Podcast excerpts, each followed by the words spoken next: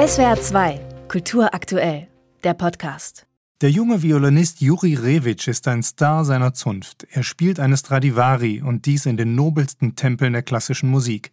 Nun aber hat Rewitsch ein Stück komponiert, das vor kurzem in einer trostlosen Trümmerlandschaft uraufgeführt wurde, und zwar auf der wohl seltsamsten Geige, die es jemals gab. Ein kiloschweres Monster aus mattgrau lackiertem Stahl, gebaut in der Ukraine.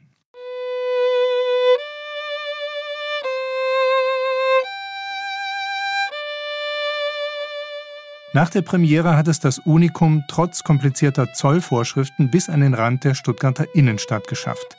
Dort liegt es gut verwahrt im Atelier des Grafikdesigners Thomas Lupo. Der hatte die Idee zum Bau des Instruments für ein neues Projekt seiner Hilfsorganisation Art Helps. Lupo öffnet eine Box. Also ich habe hier so eine Metallkiste, so einen kleinen Mini-Container und da habe ich nur unsere wertvollen Sachen drin. Und da ist jetzt auch diese Violine drin, die wir aus der Ukraine mitgebracht haben. Eine Raketenvioline. Sagt Lupo, und das mit der Rakete ist nicht metaphorisch gemeint.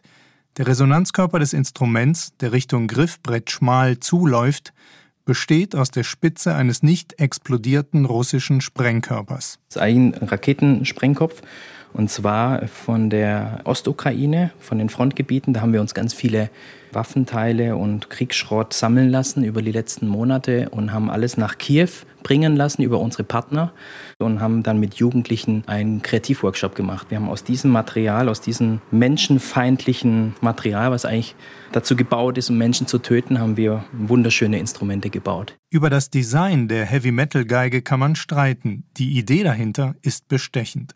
Art Helps unterstützt bedürftige Kinder und Jugendliche in aller Welt, indem es ihre kreativen Potenziale stärkt. Zusätzlich arbeiten Traumatherapeuten mit den von Krieg und Gewalt gequälten jungen Menschen. In den Kreativworkshops erleben die Kids ihre schöpferische Kraft. Und was sie da malen, bauen und performen, ist ideal geeignet, um damit für weitere Hilfsprojekte zu werben, so wie mit den Resistruments aus russischem Kriegsschrott. Für das Musikvideo dazu reisten die Jugendlichen mit einem Team von Art Helps nach Borodjanka. Thomas Lupo hat schon viel Elend gesehen, in brasilianischen Favelas, afrikanischen Slums und bei irakischen Flüchtlingen. Aber die Zerstörungen im Vorort von Kiew waren so massiv, dass er im ersten Moment umkehren wollte. Wir sind ausgestiegen aus den Fahrzeugen und wir haben ja auch Traumatherapeuten mit im Team und die haben auch gesagt, hey, wir gucken jetzt mal die ersten Minuten. Wenn das nicht geht, dann brechen wir es ab und machen es woanders. Die Jugendlichen wollten aber selber, haben gesagt, nein, wir wollen unbedingt, dass es hier gedreht wird.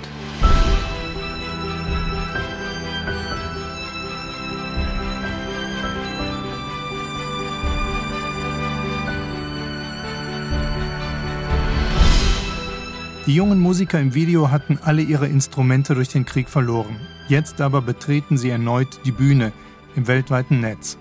Kurz vor Weihnachten 2023 hat ihr Clip auf YouTube schon knapp 200.000 Klicks.